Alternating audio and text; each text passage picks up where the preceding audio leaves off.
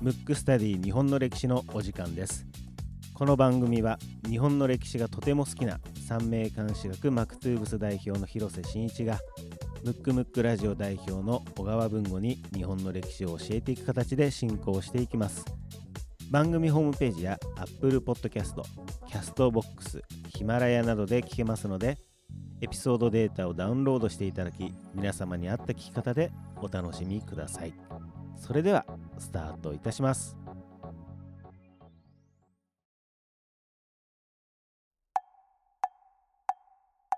むくむくラジオだべ。むくむくラジオだべ。むくむくラジオだべ。ムックスタディ日本の歴史第43回目でございます。43回目。はい。はい、えー、もうこの配信はクリスマスイブなんですね。ク。リスマスイブなんですね。そうなんです。なるほど。2018年のクリスマスイブにはい。配信ということなんですけども、はい。えーなんか広瀬さんからあそうですね。あのーお知らせが。はい。あの日本の歴史はですね僕あの単に好きなだけで 別にあの学者でなければあの教員でもないので、そうですね。まあただススキーレベルを語ってるんですけど、はい。まあ、本業があの三名監視学っていうのをやってて、はい、えっ、と新しくはい。2月と、うん。あ2月から、うん、えー東京と札幌で同時に新しい生徒募集してますので、はい。もしあの日本史を興味あってこの番組を見てうん、さらに三名監視学も興味ある方は、うん、ぜひ来ていただければな、はい、ちょっと三名監視学をね勉強したいなとうん、いう方はぜひと、あとお問い合わせいただければ、はい。僕からコンタクトしますので、はい。はい、というお知らせでございました。ということでですね、えー早速、えー今回もリクエスト来てますので、はい。えー読みたいと思います。えーラジオネームマサさん。マサさんはですね確か、はい。あのー23回の、はい。えー幕末の三種の時にですね、はい、読まさせていただいたあ方なんですけども。じゃあもうあの、まあ、常連って言ったら変ですけどあのよく聞い常連のていただいて、はいそうですね。方という形で、えーリクエスト人物出来事は秀吉の太閤検地はい、えー毎回欠かさず楽しく聞いています。23回目に一度リクエストを読んでもらいました。ありがとうございました。ありがとうございます、はい、えー番組きっかけで鎌倉に遊びに行き円覚寺と建長寺を訪問しました円覚寺で写経を体験しはい、この番組がずっと続くよう祈願しまいやしたと。もうありがたい限りですね 本当に。ありがとうございます。えー広瀬さんおすすめの6月でなくてすみません、えーまた私は山口県出身なので毛利や長州の話はとても嬉しいです。先日小早川隆景を取り上げていただいた時はついに来たと感動しました、えー今回のリクエストですが学生の頃太閤検地は農地支配制度が一新された出来事と習いましたがいまいち何がどう一新されたのか理解できませんでした。秀吉全般も含めいつもの感じで解説いただきたいです。よろしくお願いしますと。なるほど。もうはい。祈願までしていただいてね、ねえだからあの嬉しいですね。嬉しいですよね、はい、だからもう秀吉の太閤検地とはい見せかけて、見せかけて。まあ毎回の。でちょっとね、はい。あのーこの配信の前2回が、ちょっとこう攻めた内容っていうかね。マニアックなとこ行ってしまったので、はい。ちょっと王道に戻ろう王道に戻るということで。で新選組を今回は。今回は。新選組と。もうだからもうリクエストが来なくなるんじゃないかっていうね 本こと当ですけど。あでもちゃんとあのあのやりますか？そうですね。あのこう僕らとして回数をね、はいこうどんどんやっていく重ねていくっていうことが一つのテーマでもあるので、ちょっとやっぱここらで王道はやっとかないとなそうですね。やってないですね新選組ね。じゃあちなみに文化新選組っていうのは、はい。まあ、当然名前はぐらいは知ってると知ってます知ってます。うん。どういうイメージですか？いや僕はだからどちらかというと,、うん。えー、と大河ドラマの最近で言うと、だから龍馬伝とか。の影響がちょっと強いので、うんうんうん悪者ですよ、ね。要するにあのーなんとか変えるぞっていうのをはい。押さえつけようとすうるん。悪者みたいなイメージ。イメージがなるほど。うん。多分ねそういうイメージの人がね大半だと思うんですけど、はい。あのーずいぶん前にこの番組が始まった頃ぐらいうん。にちょっと話したんですけど、歴史っていうのは勝った側から見たものなので、はい。だから事実ではない部分もあると思うんですね、はい。当然。うん。要するに負けた側は一切のこうなんつうの弁論もできないし、はい。あの記録に残す側は勝った側なんででそういったことを考えるとあの、まあ、そういう感じになっちゃうんですけどでもよくよく考えてみると当時はまだ江戸幕府があったんで、はい。江戸幕府側の方が本来は正義なんですよね。うん。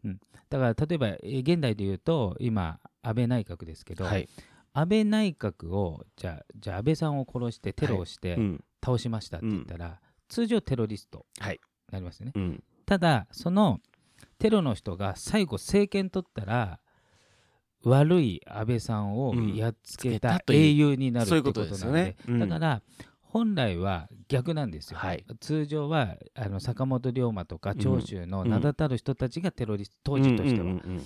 であの政権側の江戸幕府側が一応まあその時の体制側なんで、はい。そういう感覚なんですね、うんうん。でまずちょっと新選組が実は面白いことが何個かあってはい。言うと、まず新選組って東京で、うん。あの募集されたんですよ。あの京都のイメージありますけど、はいはいはい。まず東京で募集された。しかもその時うにん。もともと新選組をこうなんつうのこういう新選組みたいなのを作りたいっていうその案を考えたのが、うんえー清川八郎っていう人なんですよ。はい。全く僕は知らないですよ。でもちょっとねマイナーなんであんまりわかんない。はい。でこの人があのちょっとすすあの当時の幕末の志士よりちょっと前のうん。またはあのかなり初期の段階のうん。めっちゃ切れ者うん。のすごくあの切れ者なんですけど、はい。作詞なんですよ。いろんな作を。をでなんとこの人大胆にも幕府がうん。集めた、その東京でね、うん。集めたのを一応名目的にはあのなんていうんですかねあの幕府側幕府で集めてますから、うん。幕府側の人員としてうん。京都を守るってことで募集したんですよ。そして京都に着いたら、うん。その清川八郎がうん。その幕府が集めたやつを、うんまあ、いわゆる倒幕に使おうとしてなるほど。天皇側につくと。で幕府で集めたのに幕府の言うこと聞きませんよ、はいはいはい。天皇の言うこと聞きますよ、うん。まあ、天天皇は直接天皇の名を借りた天皇側の人たちのうん。方につきますよって言い出したんですよ、うーん。そしたら幕府的になんだよそれみたいな、だからはい。はい自分でテロリストを育てたみたいな感じ、うん。あの自分たちで集めて自分たちをやっつける側の方になっちゃったんで、うん。それでちょっと話が違うっつって、うん分裂して幕府側についたのが新選組。ああなるほど。でそれからそその尊の、えー、と天皇側についた、はい。まあ、天皇を担いだ側についたのがうん。また別になるんですよ。なんで初期の初期っていうか一番最初の新選組っていうのはうん。清川八郎が、まあ、トップだったんですけど、まあ、その人が、まあ、作詞なんでもともとその幕府側につかない予定で作ったんで、うん。その人を追放して、まあ、いわゆる近藤勇とか、はいそういう人が残ったと。ででその時はまだ、えー、と合議制というか、うんリーダーがちょっと複数いた状態うんなんですね。うんで、えー、とそれで京都の警備に当たると。で、えー、と当時京都の責任者っていうのは幕府から任命された京都諸子大っていうのがいるね。はい京都諸子大っていうのがその京都の治安を守る、うん。まあ、だ今でいう警察本部うんみたいな。でそれが当然京都大事なんで幕府の近いあ審判って呼ばれてるね、はい。会津藩のうん。松平片森、あえーとえー片森はい。が守ってたと、うんうん。でそれのお預かりになったんですよ、うん。でちなみに会津藩って、うん。あの松平ってついてるんで,、はい。で松平っていうのはもともと徳川の前のせいですね、はいえー、と松平家なんで,、うんうん。で審判と呼ばれてるその徳川一門うん。なんですよ、うん。会津藩。だから、えー、ともうめちゃめちゃ信頼がある。うん。だから最後あの倒幕の時も会津藩っていうのは最後まで戦うんですけど、はい。幕府側として、うんうん。でそれのまあえっ、と一部分。実は新選組だけじゃないんですよ、あの京都の治安を守ってた。そうなんですね。そう。なんかイメージは新選組が全部こはいはいはい。う守ってるイメージ、うんえっ、と3つあって、うん。一つはその京都諸子材の要するに会津藩はい。そのもの、うんうん。会津藩士が守ってる、はい。でもう一つは、まあ、新選組、はい。でもう一個は京都見回り組っていうのがあって。なんかいきなり可愛くなりましたそうそうそうそう。なので結構ね3つで守ってる。へだけど一番その危なそうなところをうん。守ってたのが新選組なんで、ああなるほど。まあ、ちょっと有名なんですけど、で、えーとまあ、ちょっとまた脱線するとね、はい。えー、と当時、うん。そういう何軍団というか団体っていうのははい。組って言ってたね、うんうんうん。だから新選組見回り組とか、はい。で長州って騎兵隊って言ってた、はいなんとか隊、うんうん。隊っていうのは相当斬新だった当時としては。今はどっちかというと隊の方が有名でね、軍うん。軍隊とかはいっていうの。そうですね。そうそう。だから当時の江戸時代は組の方が普通なんうで、タイの方がなんなんていうの斬新なネームっていう感じで、うんうん。ちょっと脱線しちゃいました、はい。で当たり前ですけど幕府としては、うん。幕府存続を考えてるじゃないですか、しかも200何十年続いてるんで、はい。うん。それ側の一部隊なんで、うん。今でいう警察なんです、うんうんうんうんけどあのまあ小説とかテレビ番組っていうのは、うん。まあそのドラマチック性も求めるし、うん。後々江戸幕府が倒れたんで、はい尊王の志士たちっていうのはちょっと英雄じゃないですか、うん。で当時は単なるテロリストなんで、うんうん。あ要するに体制をぶっ壊すね、はい。だからそれを見守ってたからどっちかというと正義側ですよね、うん、でも歴史は面白いもので負けちゃったら悪になっちゃうんで、本当ですよね。くるっと変わりますね。そうそう。だから正義も悪もあの取り方によってうん。だからお互い命がけなの、はい。うん。新選組はその、えー、と今の現体制を守るっていうのに命を懸け、うん。でもう一つは今のやつを守ると、うん。いいことがない。ままたは外国から侵略されるかもしれないって言ってそれを倒すと正義なんで、うん。まあ、基本的には正義と正義の戦いなうんですよ、ん。まあどちらもある意味正しいってことですね。正しいそうそう、でえっ、とあもう一個脱線するとこれ、うん。あの結構面白い話があって、うん。あの会津藩の話なんですけどね、はいはい。まあ、もうまたまなかなか新選組に行かないっていう。たどり着かないたどり着かかないけど。うん。これはもう多分2回に分けてやるしかないですね、うんで会津藩って、えっ、ともともとどういどういう始まりかっていうと、はい。あの二代将軍秀忠っていう人がいるんでね、うんうん。徳川二代将軍、で秀忠の奥さんってお郷って言って、うん。将軍とはいえ奥さんに頭が上がんないんうーですよ、んなんか絵に浮かびますね。うん。だからもうなんていうの？もうものすごい英雄の娘とかをもらっちゃうと、うん。あの別に養子でもないのにうん。ちょっとこう引けちゃってるみたいな、遠慮が入りますよね。遠慮が入って。でお郷がやっぱり強い、うん。で当時っていうのはあの将軍って子作りも仕事じゃない、うん。要するに後継者をはい。作る、うん。でもえ一応名目上目かけ目かけっていうかなんですかまあ側室ですね。まあそれは当時当たり前ですけど、うん。お郷が怖すぎてうん。できない、うん。子供でで唯一ん。できたのが、うん。えっ、と星名正幸っていうはい。人なんで、あの後々ね、はい。後々当時子供。で危ないもうお郷に何されるか分かんないから、うん。密かに、うん要するに隠し子として育てられた、将軍家なのに。通常はもうね、子供いっぱいいるのが当たり前。それでうん。会津藩に預けられて、うんうんうん。でその時で隠されてたうん。で秀吉があ、えー、と秀忠が死んで、うん。えー、と三代将軍家光になった時、で家光はすごく強力な将軍なんですけど、あのその時に自分に、まあ、要するに弟がいたと、うん。隠れて。それを非常に喜んで、うん。要するに家光の相談役というか、うん。非常に活躍した名君なのうね、これが会津藩の始あまり。あなるほど。だからあそこで隠し子みたくしなければ、うん。会津藩がここまでなってたかわからない。なるほどですね。うん。あの初代がすごくあの優秀な人だったはいはい家光の時代ね、もう脱線してもう新選組に戻れないから あ戻りましょうか。戻りましょうか。新選組、うん。うん、でそうそう会津藩預かりになって、うん。で当時はあの、えー要はあの幕府側は幕府側の論理ありますけど、はい。要するに幕府を倒そうっていうのはまだ当時は薩摩藩はそこまでは行ってないわけ。薩摩藩はどっちかというと自分たちが幕政に参加してえー、となんとか解決しようっていうこと。で、えー、と東東幕寄りなのは、えーほぼ長州藩。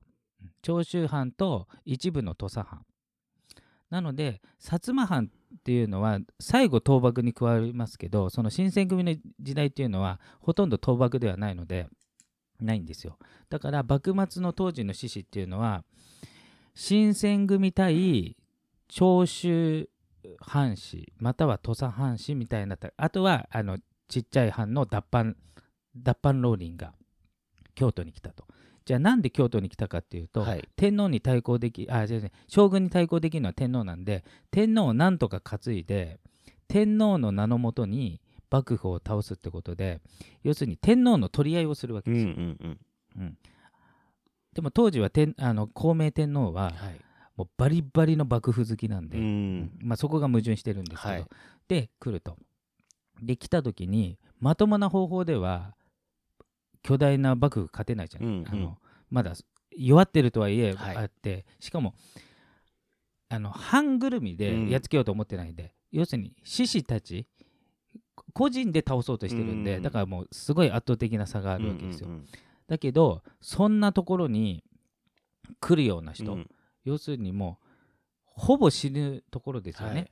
要するに警察がうじゃうじゃいるところにテロを起こそうとしてるわけですから、もう要するに幕末の志士もめっちゃ命がけのやつ、うん。もう命知らずのやつしか来ない。あのうん。うん猛者しか来ないってういうん状態の一番最前線に新選組があてがわれてるわけですよ。なるほどですね。だから新選組もまず命がけじゃないといけないんで、うんうんで有名なあの局中ハットっていうのがあるんですよ、うん。まあえー、と本当は局中ハットっていうかどうかわかんないですけど、うん。一応伝わってるのは局中ハット。要するにタイの、うん。えー、と新選組の決まりですね、うんうん新選組って、えー、と江戸から募集されたのもあるし、うん。京都で募集したのもそうなんですけど、うん。通常の藩士じゃないんですよ、ほうほうほうほうほう。えー、と通常の藩士はあの旗本とか御手はい。御家人って呼ばれてるのは基本的に見回り組なんで,、うん。で新選組っていうのは、えー、と農民上がりとか、商人上がりとか、あとはすごく下級の武士うん。たちが一発こう逆転のために、はい。そこでこう功を立てて、うん。取り立ててもらうっていう、まあ、なんていうのかなちょっと雑草軍団とはいいうか、はいはいはいだから、うん。あの正式にはちょっと武士じゃない人もいるんで、うん。そうするとどうなるかっていうとめちゃくちゃ武士っぽくなるわけ、だからそのちょっと例えば適切か分かんないですけど、うん。ニューハーフの人ってうんめちゃめちゃ女っぽいじゃない、うんうん立ち振る舞いが、うんうん。女の人よりもうんうん。女になろうっていうなってるから、そうんうんうん。だから新選組もなるほど生粋の武士じゃないんで、はい。もうより俺はもう武士の中で武士になろうとしてもうん。模範的な武士になるわけですよ。なんか理想像そのまそうそうまそうそう。っていうことですよね。うん。なんで局中ハットっていうのがあって、うん。えっ、とままずね1番がうん。指導にあるまじきことっていう超曖昧なルールがあるんですよ。ほうほうほでこれ何かっていうと武士にあるまじき行動をした場合、う。うん。切腹するっていう ほうなるほど。そうそう結構アバウトですね。アバウトなんで、うんだからあの新選組ってもうどうとでも取れる、うんうん。法律なんで、うん。もう局長とか幹部の意向によってすぐ切腹になっちゃうんで、うん。だからあの戦って死んでるよりも、うん。その粛清って言って あの内部でね。あの殺される方が圧倒的に多いっていう、うん。でそう要するに武士っぽくない振る舞いとかははい。うん。ダメと、なるほど。でその武士っぽくない振る舞いの一個は、うん。背中に傷があっちゃいけないわけ。それから逃げたってことじゃない。ね背中背中切られたってことは、うんうん。だから背中切ら要するに逃げたらうん。切腹なわけ、うーん。そしたらその場で戦って死ぬか、うん。生きるかしかないじゃん、うん。だって逃げたらもう切腹で死ぬ死ぬからだからまあいずれにして死ぬってことです死ぬからね、うん。だだったら戦って勝ったら一応生きる道はあるけど、うん。だから死ぬ気で戦ったわけ。すごいな。だからむちゃくちゃ強かったっていうね、いうのもあるし、うん。あとはえっ、とえーとここにあるんですけどね、うん。まず1番は指導にあるまじきことをしたら、まあ、切腹ね、はい。であと、えー新選組から脱退を申し出たら切腹。だからもう入ったら もう出れない。極端。極端、もうそうそうそう。この番組やってて思うんですけうん。ど、もう極端ですよね。だからもう超武士で、うん。もうだからもう本気の軍団にして、ででもやっぱそれでもやっぱり怖すぎて、はい。でいつ死ぬか分かんうないじゃん、ん。だだから辞めたい人もいるんだけどそれはもうバンバン殺されちゃうっていうね、感じ。あと無断で借金はしてはならないとか、うん。無断であの争い事をしちゃいけないとか、うん。そういうのがあるんですよ、うん。で全て、えーそれを犯したら切腹なんで、うん。だからもう鉄の掟みたいな感じ、本ね当ですよね、うん、そういう感じで、まあ、組織もそうですしもう本当より武士の中の武士を、うん。まあ、目指してた軍団かなと。うんうんで、まあ、ちょっとそろそろ時間なんで、はい。えー、と次はうん。ちょっと新選組の方、えー活躍で有名な、うん。ちょっと池田屋事件と、はい。あとちょっとこう中の人物うん。にスポットを当ててうん。話したいかなと、なるほど。終わりますかね。一応2で終わる予定なんですけどどうですかね。そうですね。ちょっと脱線するかもしれないまああの進めながらと。はい。いうことで、じゃあ今回はあれですね。新選組パートワ1ですね。ですねはい、えー今回のテーマは新選組パート1でした